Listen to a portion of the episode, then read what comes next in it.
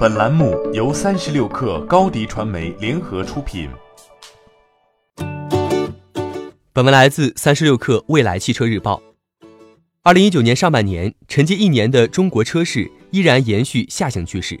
今年八月，中国汽车行业产销分别完成一百九十九点一万辆和一百九十五点八万辆，连续第十四个月同比下降，同比下降百分之零点五和百分之六点九。面对持续低迷的国内车市，出口海外成为中国车企自主品牌的新出路。近日，在被誉为世界汽车工业奥运会的法兰克福国际车展上，长城汽车携旗下高端品牌魏系列汽车和四家零部件公司共同参展，意在进军欧洲市场。这意味着，继八月三十号全球化乘用大皮卡长城炮下线后，该品牌再次迈出走向全球的重要一步。长城汽车董事长、魏品牌创始人魏建军多次在公开场合表示，全球化是中国汽车企业的唯一出路。如果自主品牌汽车一味依赖国内市场，不走出去，在国际上没有影响力，这二十多年的红利就浪费了。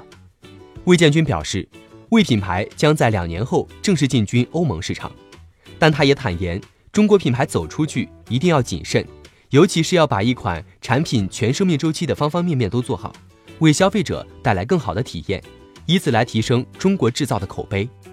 作为承载长城汽车品牌向上战略的重要范例，魏品牌并非首次与法兰克福车展结缘。二零一七年，魏品牌以重新定义豪华为主题，首次来到德国，并带来四款新能源车型。此次再度出征德国法兰克福车展，魏品牌带来了全新概念车魏 S、魏 X 等六款重磅车型。一同参展的还有长城汽车全新一代 PS 平台和九 HDCT 变速箱两项全新技术。魏建军表示，传统车企很多时候应当感谢造车新势力，尤其是他们在智能化和网联化方面做出的努力，基础再差都敢去这么做。作为传统车企，我们又有什么理由不去做？在他看来，当前自主品牌在质量、技术、服务等领域。与知名传统跨国车企之间的差距正越来越小，因此长城也很有信心将自己的产品带到海外。魏建军在发布会现场宣布，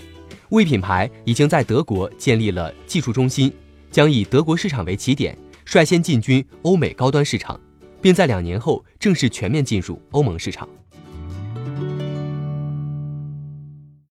欢迎加入三十六氪官方社群，添加微信。Baby 三十六克，b a b y 三六 k r，获取独家商业资讯，听大咖讲风口，聊创业，和上万客友一起交流学习。高迪传媒，我们制造影响力。商务合作，请关注新浪微博高迪传媒。